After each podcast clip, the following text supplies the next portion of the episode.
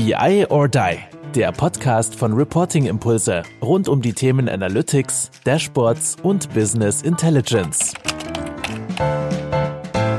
Hallo zusammen, hier ist wieder der BI or Die Newscast und heute darf ich mal anfangen. Hier ist Carsten Bange von Bark und bei mir ist, wie immer, Andreas Wiener von Reporting Impulse. Hallo Andreas. Moin, hallo Carsten. Lieben Dank für die Einführung. Finde ich gut, dass du das heute mal gemacht hast. Wir machen es ja als Gemeinschaftsprojekt hier. Genau, war mal eine Premiere. Ich hoffe, ich habe es äh, einigermaßen hingekriegt. genau, wie immer ähm, haben wir einige Hauptnews, die Studie des Monats und dann noch so ein bisschen Ausblick, was passiert denn so im November. Und ich würde vorschlagen, wir legen sofort los, Andreas. Genau, ich habe eine ganz spannende Geschichte gelesen. Und zwar, für einigen ist vielleicht bekannt, es gibt eine Brille von Microsoft, die HoloLens, die es mir, die es mir ermöglicht, dort Power BI Dashboards mit mir rumzutragen. Wie habe ich mir das vorzustellen? Ich habe mein Dashboard auf dem Desktop, ganz normal, guck mir das an, stehe auf, setze die Brille auf und kriege mein Dashboard dann auf diese Brille. Navigation komplett durch die Hände, funktioniert ähnlich wie beim Mobile. Ich kann Dinge, wenn ich länger drauf tippe, komme ich dann auf die unterste Ebene, kann Drill Down, Drill Through machen etc. Und da fand ich sehr beeindruckend, was die dort gezeigt haben mit dieser HoloLens 2 Brille, was da alles so geht. Carsten, was meinst du denn? Was sind denn da so die Anwendungsfälle? Ist das jetzt wirklich ein Gamechanger? Laufen wir demnächst alle mit der Brille rum? Ja, spannende Frage. Also ich habe solche Dinger schon schon öfter aufgehabt. Ich finde, man gerade bei den neuen, man gewöhnt sich dran. Also man man kann das wirklich sehen, aber man hat natürlich irgendwie auch ja, man das wird ja quasi vermischt mit dem äh, tatsächlichen Sichtfeld. Also es ist ja so augmented in dem Sinne. Mhm. Und ähm, die Anwendungsfälle, die es heute schon gibt, die ich auch für absolut valide halten, findet man ja vor allem so in der Logistik, also wenn da was ich Waren oder ähm, Pakete oder sonst was bewegt werden, dass man eben die Zusatzinformationen dazu bekommt, dass diese Dinger zum Beispiel auch Barcodes direkt lesen können, finde ich super praktisch, dass sie, ähm, die sind ja auch, ähm, sag mal, Location-mäßig, wissen die ja, wenn die ein GPS mit dabei haben, wo sie sind. Das eröffnet natürlich auch nochmal interessante Dinge, dass ich also auch kontextuelle Informationen bekommen kann, wo ich mich gerade bewege. Ähm, also ich finde, diese Anwendungen sind absolut valide. Auch gerade so im Service gibt's ja was, ne, dass ich eben kein, kein Handbuch mal mit mir rumtragen muss, sondern gleich, wenn ich einen Teil repariere oder mir etwas anschaue, die Zusatzinformationen dazu bekomme. Ich finde, das ist spannend, wo ich mir nicht so sicher bin, aber das würde mich mal deine Meinung interessieren, was eigentlich so mehr in diesen Büroanwendungen eigentlich ist. Ne? Also ob ich das jetzt im Büro wohl aufhabe, das finde ich ist die spannende Frage. Ja, ich habe bisschen wieder das Gefühl, du erinnerst dich damals noch an die Mobile BI-Diskussion. Da mhm. haben alle gesagt, das wird ein Riesending. Das mhm. wird ein mhm. Riesenthema. Also am Hype-Cycle haben wir gesagt, ja, das, ey, das muss was werden. Alle laufen nur Mobile rum. Ne? Mhm. Und dann immer diese Vorstellung, der Manager am Flughafen trifft eine Entscheidung und sagt, China schließen. Ähm, mir ist kein einziges Unternehmen bekannt, wo wirklich strategische Entscheidungen am Flughafen getroffen werden. Und so ähnlich, glaube ich, verhält sich das auch mit den Brillen jetzt erstmal. Vielleicht ist es cool, das zu haben. Vielleicht macht man das jetzt auch mal in irgendeiner Form. Aber die Anwendungsfälle sind eher operativer Natur, genauso wie beim Mobile BI. Ja. Wobei ich jetzt den Unterschied gar nicht mehr mache. Bei Mobile BI, wenn ich mit dem Tablet im Meeting sitze, ist das für mich nicht mehr Mobile BI. Das ist dann einfach nur eine andere Hardware im Gegensatz, und mit dem Surface kann ich sowieso auseinanderhalten, ist es jetzt ein Tablet oder ist es wirklich mobile? Und da finde ich es dann praktisch, es ist ein leichtes Gerät, um es mit ins Meeting in irgendeiner Form zu nehmen. Aber ob ich jetzt wirklich, dass alle da mit einer Brille rumsitzen, ne, halte ich für sehr, sehr schwierig. Hm, muss sich auf jeden Fall dran gewöhnen. Aber man weiß ja nie. Ich meine, die Menschen ja. verändern sich ja, wenn der Nutzen so groß ist. Aber ich sehe es kurzfristig auch nicht. Ich finde es aber ein gutes Beispiel dafür, dass ja bei Mobile, und eigentlich ist ja so eine Brille ist ja Mobile, viel, viel Mobile, viel mehr Mobile geht ja kaum. Ähm, die ist ja quasi immer mit dabei. Aber ich, ich finde es ein gutes Beispiel, dass es halt wieder eine andere, ein anderer Hardware-Formfaktor quasi ist. Ne? Also mhm. wieder eine, eine andere Bildschirmgröße, wieder eine andere Hardware, auf die man irgendwie achten muss. Und die Frage bei Mobile BI für viele Jahre war ja letztendlich, wie groß ist eigentlich der Aufwand, den ich habe, wenn ich jetzt am Desktop einen, einen Dashboard zum Beispiel entwickelt habe? Wie hoch ist der Aufwand, das dann auf äh, x verschiedene Geräte zu bekommen? Und da fand ich, ähm, hat sich die Software natürlich schon weiterentwickelt, weil am Anfang war es ein Riesenaufwand, war einer der größten Hemmnisse und für mich auch der Grund, warum Mobile BI hoffe ich gar nicht so richtig breit in die, in die Masse kam. Aber da hat sich natürlich die Software verbessert und das wäre dann sicherlich so die nächste Frage. Ne? Also gerade jetzt bei so einem vielleicht momentan auch eher exotischem Hardware-Gerät, ob das äh, dann wirklich so problemlos funktioniert, mein Dashboard da quasi direkt rüber zu beamen, sage ich mal, oder ob ich nicht doch erstmal ein paar Anpassungen machen muss als Entwickler, damit das auch wirklich gut funktioniert. Ne? Ja, und das war bei Mobile dasselbe. Seitdem, die haben ja riesen Schritte gemacht im Frontend, das Responsive Design ist viel, viel besser geworden. Mhm. Ich erinnere mich damals noch, ich habe mal ähm, die, im Designstudio versucht, da das Mobile alles zu kriegen. Da haben wir dann zwei verschiedene Dashboards am Ende des Tages gebaut. Das empfehlen wir unseren Kunden mittlerweile nicht mehr. Gut, so viel zu der Brille. Wir werden das weiter beobachten. Ich finde das spannend, mhm. ne? Also auf jeden Fall. Aber kurzfristig sehen wir das in den Meetings nicht. Operativ finde ich das hochgradig spannend, an welche Maschine ich gerade laufe und alle Informationen dazu noch immer weiter habe. Und für Leute, die mobil sind, macht es halt Sinn. Absolut. Absolut. Nein, schon, schon echt, ja, war hier der nächste Schritt zu dem Thema, dass ich halt Informationen immer besser, immer einfacher verfügbar bekomme. Ja, und sonst kaufen die Leute wieder, ne, Carsten? Ja. Die kaufen die, wieder ohne Ende die Hersteller.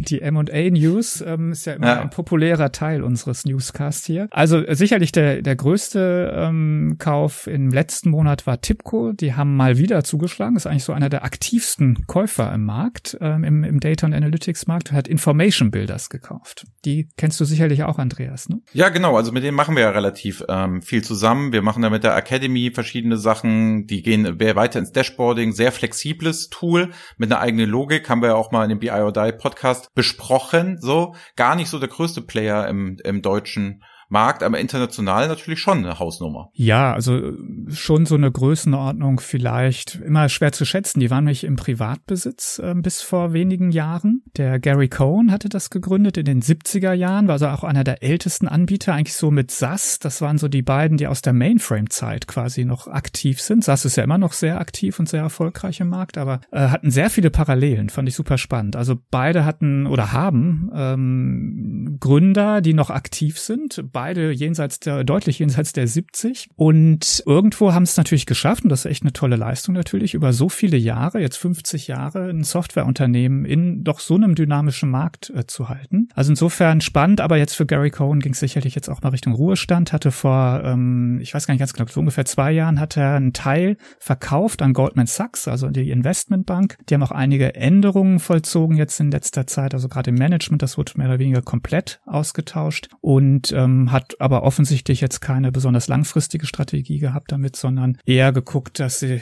man könnte fast sagen, eigentlich so ein bisschen sieht's aus, als hätten sie die, die Braut noch ein bisschen hübscher gemacht, ein bisschen die Strukturen intern vielleicht nochmal verändert, einiges getan und dann jetzt endlich einen, einen Käufer gefunden mit Tipco. Was die damit machen, ist natürlich jetzt die spannende Frage, wie immer nach so einem Aufkauf. Ich glaube, dass es ähm, vielleicht denen gar nicht so super stark um die ganzen Frontend-Komponenten ging, weil da hat Tipco ja doch auch einiges selbst und auch gekauft in den letzten Jahren, was vielleicht so ein bisschen die, das, das, äh, die Perle in dem ganzen Portfolio ist, sind die Datenintegrationskomponenten von Information Builders. Da gab es unter iWay Software, gab's, äh, das war einer der, der führenden, äh, oder ist einer der führenden Konnektorlieferanten. Also wenn jetzt eben alle möglichen Softwareanbieter brauchen ja häufig Konnektoren zu anderen Systemen, um Daten zu holen und zu integrieren und haben darunter auch Lösungen gebaut für Datenqualitätsmanagement, Master Data Management und solche Geschichten. Und mein Eindruck ist, dass das vor allem spannend ist für Tipco. Natürlich neben den anderen Sachen im Portfolio auch. Ja, ich finde das, ich finde spannend. Die Frage hätte ich dir auch genau gestellt, weil in der Pressemitteilung, ne,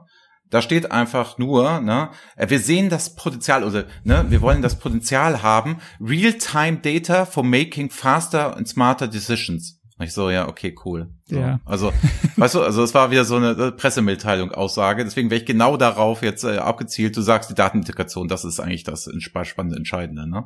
Ja, genau. Also ich glaube, da, mhm. das, das waren so die äh, richtig interessanten Dinger und ähm, da gibt's keine offizielle Zahl zu, aber immerhin haben sie et wohl etwas unter einer Milliarde Dollar äh, dafür bezahlt und das ist ja schon nicht schlecht. Umsatz weiß man nicht so genau, wir schätzen irgendwo so vielleicht 200, 250 Millionen Dollar im Jahr. Also jetzt keiner der ganz großen Anbieter im Markt, aber jetzt auch keiner der ganz kleinen. Jo, und wie sollte es anders sein? Wie es jetzt ist, Klick hat auch gekauft. das, also, das können wir ja eh mal machen. So nach Motto, wir könnten so eine Kategorie machen, nach Motto, wen hat Klick denn jetzt als nächstes gekauft? ja, ist sicherlich auch einer der ähm, aktivsten äh, Käufer. Und ähm, ich habe das witzigerweise jetzt auch kürzlich gerade mit dem Verantwortlichen bei Klick äh, diskutiert. Ähm, Weil es gibt eigentlich so, so drei wirklich auffällige Anbieter im Data Analytics Markt gerade, die sehr, sehr viel zukaufen und ähm, alle mit ähm, Private Equity massiv im Hintergrund. Äh, Tipco hat mir gerade schon gesagt. Click ist der zweite und Insight Software ist der dritte. Insight Software ganz äh, dediziert im äh, Corporate Performance Management Markt. Ähm, sind da also auch quasi alle paar Monate sieht man da was. Ähm, und ähm, aber alle drei verfolgen etwas unterschiedliche Strategien. Das ist eigentlich ganz interessant. Also Tipco gerne auch mal eben hier so einen großen Brocken, eine Milliarde Dollar ausgegeben. Click kauft in letzter Zeit nur so kleine Technologie-Add-ons, würde ich mal sagen. Mhm. Und Insight Software hat noch eine andere Strategie. Die, die machen eher so, ein, so eine Portfolio Strategie, haben zum Beispiel jetzt einen CPM-Anbieter in Frankreich äh, kürzlich gekauft, aber jetzt ähm, scheinen die noch erstmal quasi einfach in Frankreich weiter CPM machen zu lassen, also irgendwo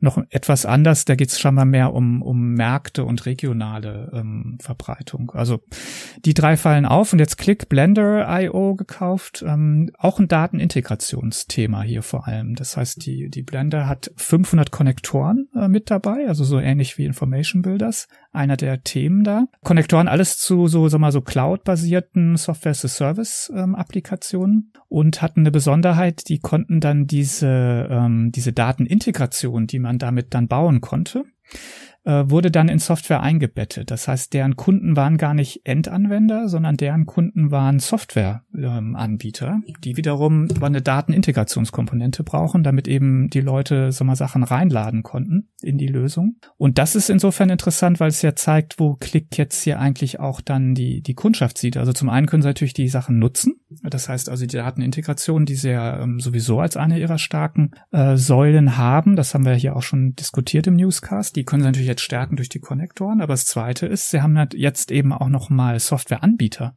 im Portfolio. Und damit äh, bin ich mir sehr sicher, ähm, dass sie natürlich jetzt auch die ganzen Kunden von Blender natürlich jetzt auch angehen können und sagen, na okay, in eure Software, ihr braucht da bestimmt auch noch eine Reporting-Komponente. Und ClickSense lässt sich ja auch gut einbetten äh, in andere Software. Und ähm, so, finde ich, kommt das alles relativ gut zusammen. Und so meine Einschätzung war aber jetzt eigentlich ein, ein guter Schachzug. Also eigentlich eine, für mich eine sinnvolle Ergänzung des Portfolios. Ja, und jetzt nochmal was ganz Spannendes.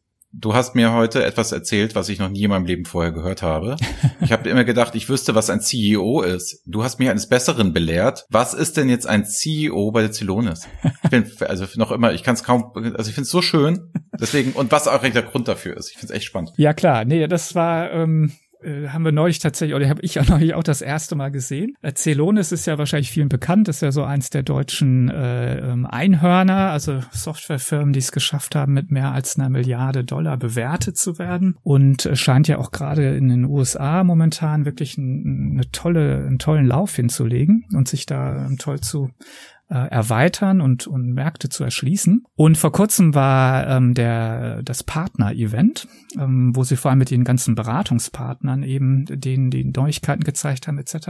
Und da wurde tatsächlich eingeführt ein ein Chief Ecosystem Officer, also ein CEO mal anders, ähm, was natürlich wirklich spannend ist. Ähm, das heißt, das Thema Ökosystem auf die Vorstandsebene zu ziehen, das ist eigentlich hier, ähm, naja, so deutlich ich eigentlich bei keinem anderen, also ich würde sagen mal so, ich kenne keinen anderen Softwareanbieter. Ich habe mal kurz so eine LinkedIn-Recherche gemacht. Ich glaube, da kamen irgendwie vier oder fünf raus auf der ganzen Welt. Also definitiv ähm, was Neues. Und aber das, das, was dahinter steckt, ist natürlich schon spannend, weil wir sehen hier. Ja, was ist das denn? Ich glaube, es hören jetzt auch ganz viele auch zum ersten Mal und können sich da überhaupt nichts drunter vorstellen. Was habe ich denn da, was habe ich denn drauf? Ecosystem Officer. Was soll das denn sein?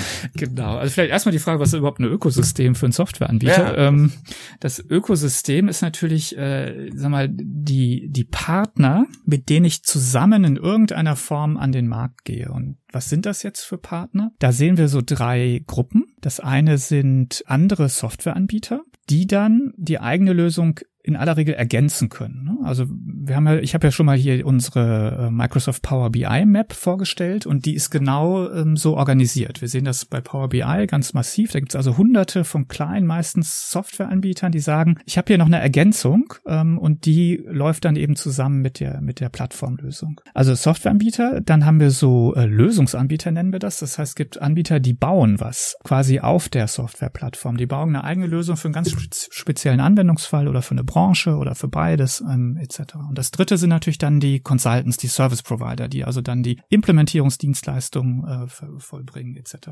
Und das sind eigentlich so die Kernelemente eines Ökosystems. Dazu kommen noch manchmal äh, Datenlieferanten, weil es gibt ja auch Anbieter, die jetzt anfangen, so Datenmarktplätze mit ihren Softwareprodukten aufzubauen. Und dann gehören natürlich dazu auch noch sowas wie Blogger, äh, Medien, Influencer, Analysten, ähm, Freelancer. Also da gibt es natürlich auch noch viele, sag mal, so kleinere ähm, sag mal, Bestandteile im Ökosystem. Und wichtig die Menschen letztendlich in diesen ganzen Firmen, das ist eigentlich die Community für eine Softwarelösung, plus natürlich dann die Kunden noch. Ne? also die ja auch irgendwo dazugehören. Und das macht so das Ökosystem. Also man sieht, wenn man schon mal anfängt drüber nachzudenken, ist gar nicht so wenig. Und jetzt das Zweite ist, was wir erleben im Markt, ist für Softwareanbieter generell, ist ja diese Problematik ähm, der, wir nennen das Commoditization. Das heißt also nach einer Weile mhm. wird alles irgendwie zu einer Commodity. Also alles sieht irgendwie ähnlich aus. Die vermutete Qualität ist für den Kunden, wird immer ähnlicher. Und das ist natürlich Gift für jeden Anbieter in dem Markt. Und das heißt, er muss ja versuchen, sich zu differenzieren von den anderen. Jetzt haben wir seit äh, einigen Jahren äh, diese Bewegung von Tools, von so, so Desktop, Frontend Tools Richtung Plattform. Das sehen wir bei, bei ganz vielen Anbietern, Beispiel Click, Beispiel Tableau, ähm, you name it. Ne? Also die wollen eigentlich alle Richtung Plattform. Plattform bedeutet, ich habe eine viel breitere Funktionalität.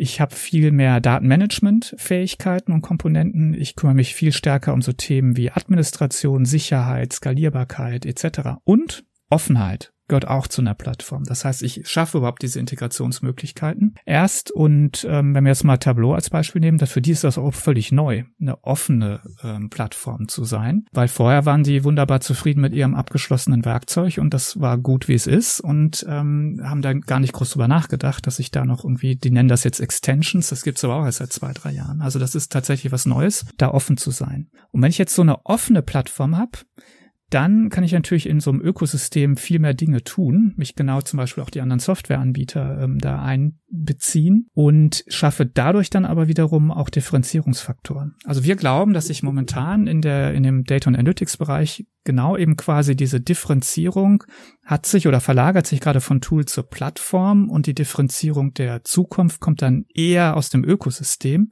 was ich dann um so eine Plattform rumbauen kann. Und ich glaube, das lohnt sich, das ein bisschen zu beobachten, weil ähm, das sehen wir letztendlich ist die Herausforderung für alle Anbieter in dem Markt und die einen haben es schon stärker und die anderen weniger stark adressiert, aber Celonis offensichtlich sehr, sehr stark, weil sie es ja eben jetzt sogar auf die Vorstandsebene mit einer Verantwortlichkeit gezogen haben. Ja, und dazu fällt mir auch ein, wir hatten ja unser Twitch-Event neulich mit Eva Murray. Ähm, und die hat ein Buch rausgebracht. Also es kommt jetzt im Januar. Das heißt Empowered by Data, How to Build Inspired Analytics Communities. Mhm. Und die arbeitet ihre Zeichen bei Exasol. Also die ist ja schon immer eine Vordenkerin, auch schon mit dem Data Visualization macht sie seit ähm, Jahrzehnten ja schon.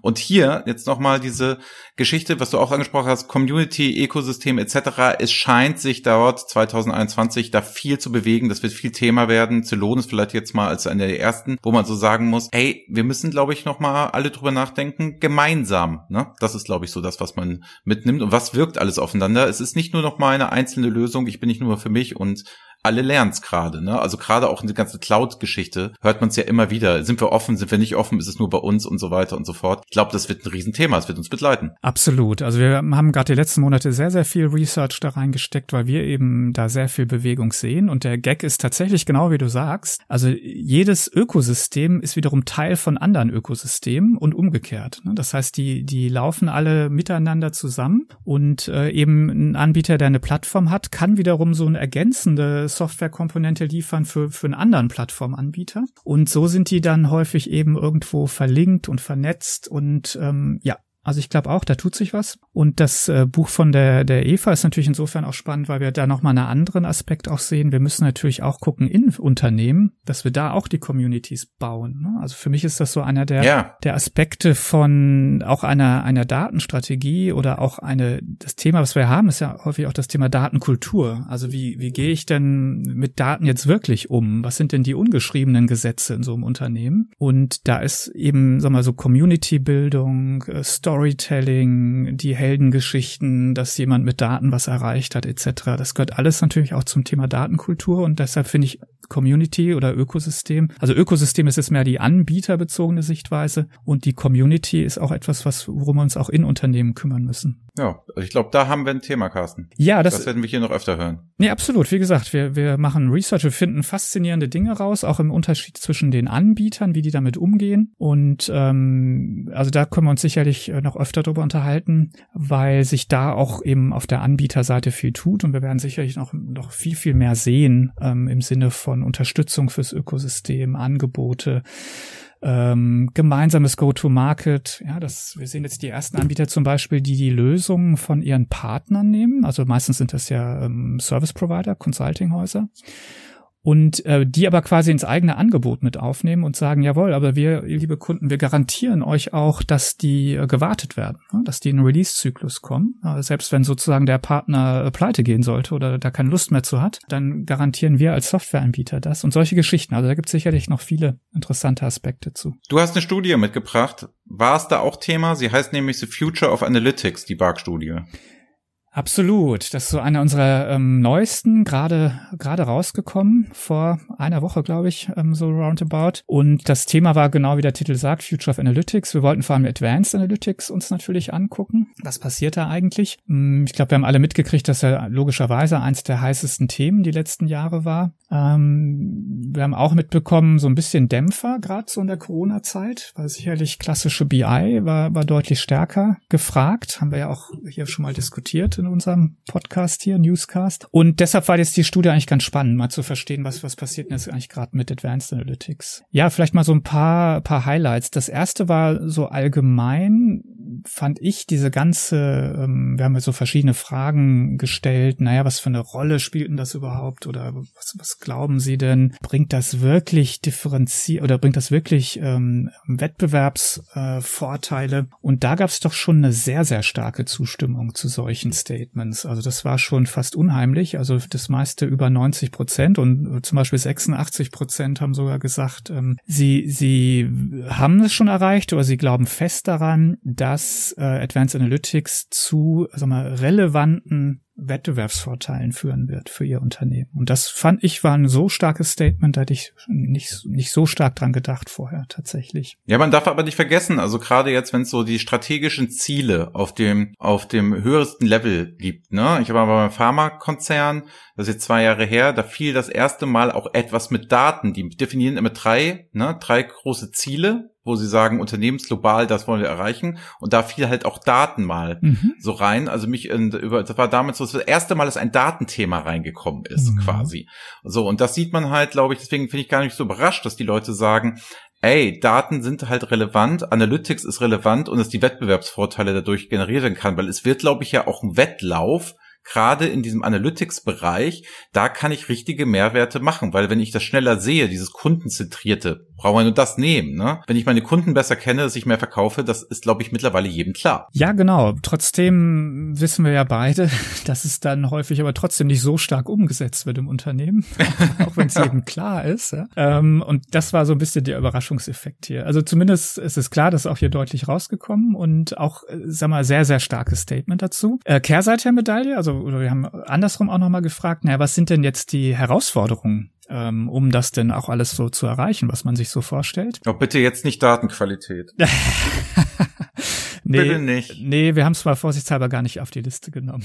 Okay, das ist gut. Das ist gut, weil das nein, ist das, was uns fehlt. Ja. Nein, äh, ich, ich muss neu schon wieder lachen. Ich habe gerade, äh, wir haben ein paar Studien ausgewertet, auch von anderen äh, Instituten und sowas. Und es kommt halt immer wieder ganz nach oben. Es ist einfach das Problem.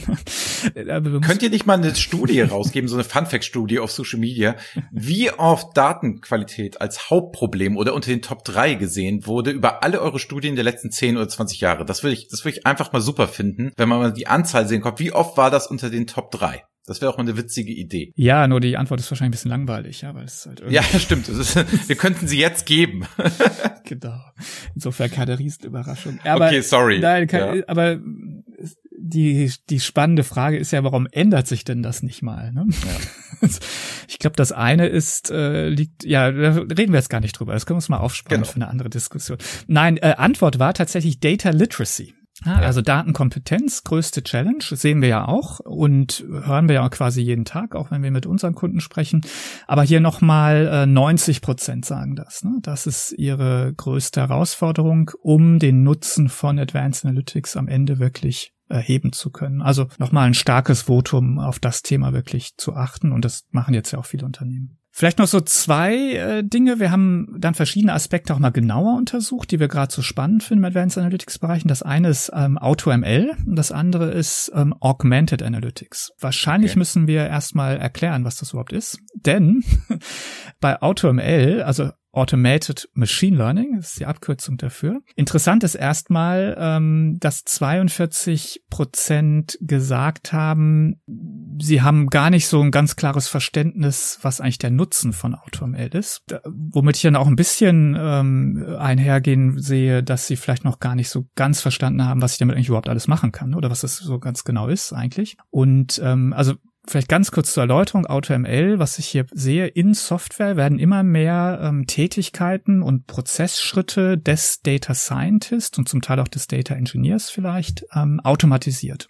Das heißt, das, was vorher quasi Handarbeit war, das äh, macht jetzt die Software für uns oder für den Data Scientist oder für wen überhaupt? Das war nämlich eine der Fragen, die wir gestellt haben. Wer nutzt denn das jetzt? Weil man natürlich auch überlegen kann, na ja, wenn das alles automatisiert ist, dann brauche ich ja vielleicht den Data Scientist gar nicht mehr. Mhm. Das ist Stand heute ehrlich gesagt äh, Quatsch. Ähm, und das hat auch unsere Studie hier sehr deutlich ergeben, dass eben, sag mal, 85 Prozent gesagt haben, mit AutoML machen wir die Data Scientist effizienter, weil sie eben gewisse Dinge nicht so repetitiv selber tun müssen, sondern durch Software tun äh, lassen können. Aber 81 Prozent haben auch gesagt, wir machen den Business Analysten effizienter. Und das heißt also, die Teilnehmer dieser Studie, es waren übrigens äh, roundabout 300, die haben, sehen also quasi tatsächlich beide Zielgruppen hier, Business Analyst und Data Scientist. Und wir hatten neulich ein Webinar ähm, zu den Ergebnissen dieser Studie und das war tatsächlich das heißest diskutierte Thema dann in, auf Basis der Fragen von den äh, Zuschauern und sowas. Ja, wo ist da überhaupt die Grenze zwischen Business Analyst und Data Scientist oder wie, wie wird sich das in Zukunft verschieben? Und ja, es wird natürlich, weil wenn Software jetzt mehr übernehmen kann durch AutoML zum Beispiel, dann kann natürlich der Business Analyst auch tendenziell ähm, etwas mehr äh, tun und mehr der Aufgaben übernehmen. Ne? Also das war so AutoML und das fand ich relativ interessant, auch sehr deutlich eben eine Effizienz ist das, warum ich es einsetze. Es geht nicht um äh, die äh, zu ersetzen oder ähnliches, das glaubt keiner so richtig, sondern es geht darum, die einfach effizienter zu machen und dann aber beide, Data Scientist und Business Analyst. Ja gut, aber nur wenn ich die ja auch so hart trenne, ne? Also wenn wir da wieder die Realität sehen, wenn man in die Unternehmen reingeht, ne?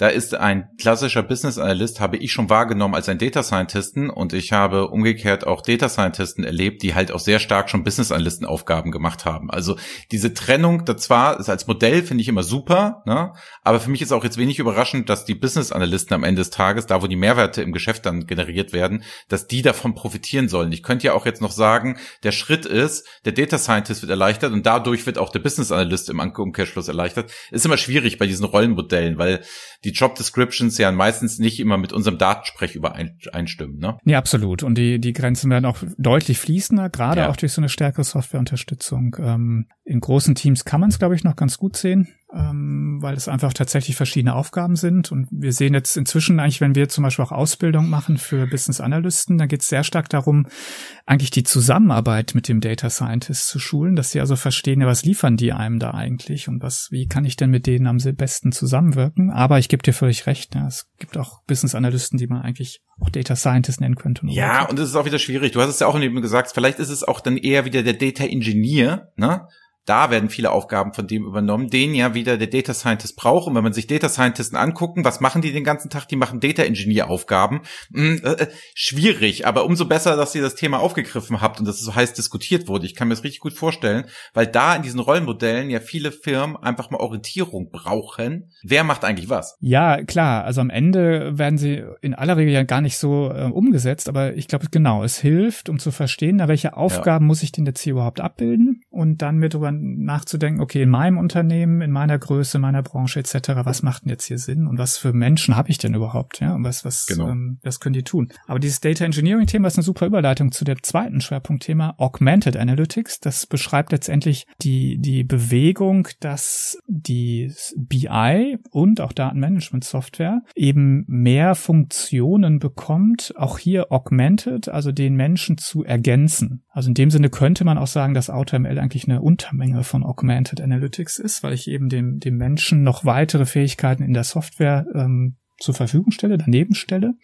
und gewisse Dinge eben dann zum Beispiel automatisieren kann. Und da haben wir eben gefragt, na ähm, wie, wie kann denn jetzt Augmented Analytics eigentlich den, den Analysten unterstützen hier und was sind überhaupt die, die guten Anwendungsfälle? Und da gab es ein sehr, sehr klares Votum ähm, jeweils äh, 60, 65 Prozent, und zwar die Automation für Data Preparation und die Automation für Datenanalyse. Also interessanterweise Data Prep sogar noch vor der Analyse. Das heißt also die Unterstützung jetzt für den Analysten durch mehr Automatisierung in der Software wird eben in diesen zwei Bereichen gesehen. Data, also quasi die Datenvorbereitung, die Datenintegration und aber auch dann die Analyse. Ähm, und das sind die Themen, die eben jetzt hier sehr stark dann auch von den Teilnehmern eben, ja, pointiert wurden an der Stelle. Genau, also das war vielleicht ein ganz kurzer Einblick. Wir tun die, den, äh, wir, wir, wir posten den Link wieder, denke ich mal, in den Show Notes. Wer da Lust hat reinzugucken, die Studie ist kostenfrei verfügbar. Gibt es noch viele andere spannende Ergebnisse drin, aber ich denke mal so für heute hat das vielleicht schon mal so ein bisschen Appetit gemacht, da noch mal reinzugucken. Ja, klasse, lieben Dank. Pass auf, denn du halte, ne, du hast ja Folgendes gesagt, du hast ja diese Begrüßung gemacht, dann mache ich diesmal die Abmoderation. Insofern bleibt jetzt dir noch zu sagen, Ihr habt ja garantiert Events noch bis zum Ende des Jahres, ne? Magst du die mal bewerben? Ja, Logo im November, jetzt äh, bald, quasi sofort nächste Woche, Big Data und AI World. Ähm, große Veranstaltungen, haben schon über 1500 Teilnehmer registriert und wir sind auch längst nicht fertig, also da tut sie noch richtig was. Wir haben über 80 äh, Vorträge, also ist bestimmt für jeden was dabei. Auch sehr, sehr spannende Dinge aus dem Data Engineering, aus dem, aus dem Data Science Bereich, aber auch klassischere Themen aus der klassischen BI und bis hin zu Datenstrategie, Datenkultur Kultur, also ein breites Themenspektrum, alles was so die Data und AI Welt gerade so bewegt. Und da ähm, glaube ich lohnt sich reinzugucken, ist auch kostenlos wie momentan die meisten Online Events ähm, und insofern glaube ich lohnt es sich. Und dann noch eine Spezialität, wir haben eigentlich im November immer eine Veranstaltung in Wien in Österreich mit einem äh, mit dem mit dem äh, österreichischen Controller Institut und die mussten wir jetzt logischerweise auch online äh, verlegen. Und hier machen wir was. Ähm, wir fokussieren das Thema Software im Vergleich, gerade im Controlling für Controller. Und wir machen einen, wir nennen es Showdown. Das heißt, wir geben Anbietern eine Aufgabe und die wird äh, quasi ähm, entwickelt parallel. Und man kann so ein bisschen über die Schulter schauen und sich zumindest auch das Ergebnis anschauen, was dann da ähm, produziert wird. Und da denken wir, das ist vielleicht nochmal was Spannendes, wo es sich lohnt, äh, nochmal reinzugucken, wer da eben wie sich wie anstellt ähm, oder wie das eigentlich funktioniert in den Lösungen, dass man eben noch ein bisschen besser reingucken kann, zumindest mal einen ersten Eindruck bekommt, sagen wir es mal so, wie ähm, eigentlich in den Softwareprodukten dann auch ähm, Aufgaben oder individuelle Aufgaben eigentlich dann tatsächlich gelöst werden, weil sonst sieht man ja doch immer nur die, die Show-Dashboards, die Vertriebs-Dashboards, die natürlich immer super aussehen, logischerweise. Aber mal einen Einblick zu bekommen, wie was gebaut wird, glaube ich, ist dann immer nochmal sehr spannend. Und den Case, und den habt ihr euch selbst ausgedacht oder ja. ist er aus der Controlling-Community oder, also das ist so ein Controlling-Fall, der da abgebildet wird? Genau. Das ist ja hier die Zielgruppe. Oh, okay. Und auch die Anbieter ähm, geht auch eben um äh, BI Reporting und Planung.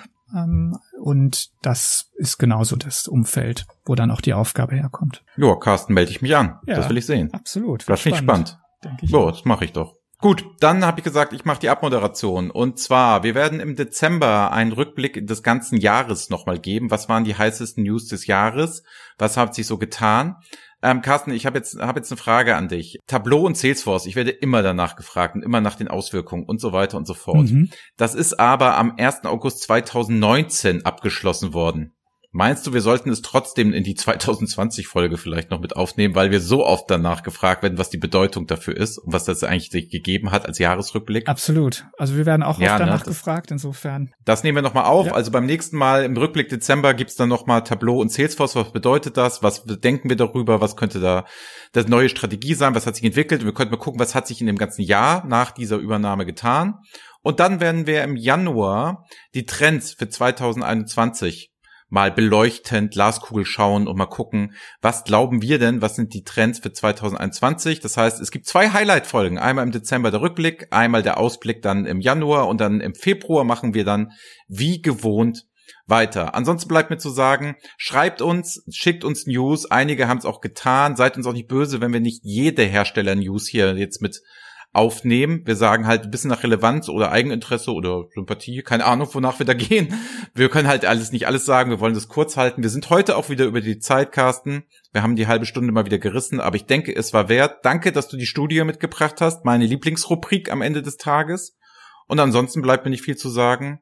Danke, Carsten, und du hast jetzt noch das letzte Abschlusswort. Ja, vielen Dank. Wir freuen uns auf euer Feedback und sagen bis zum nächsten Monat. Tschüss.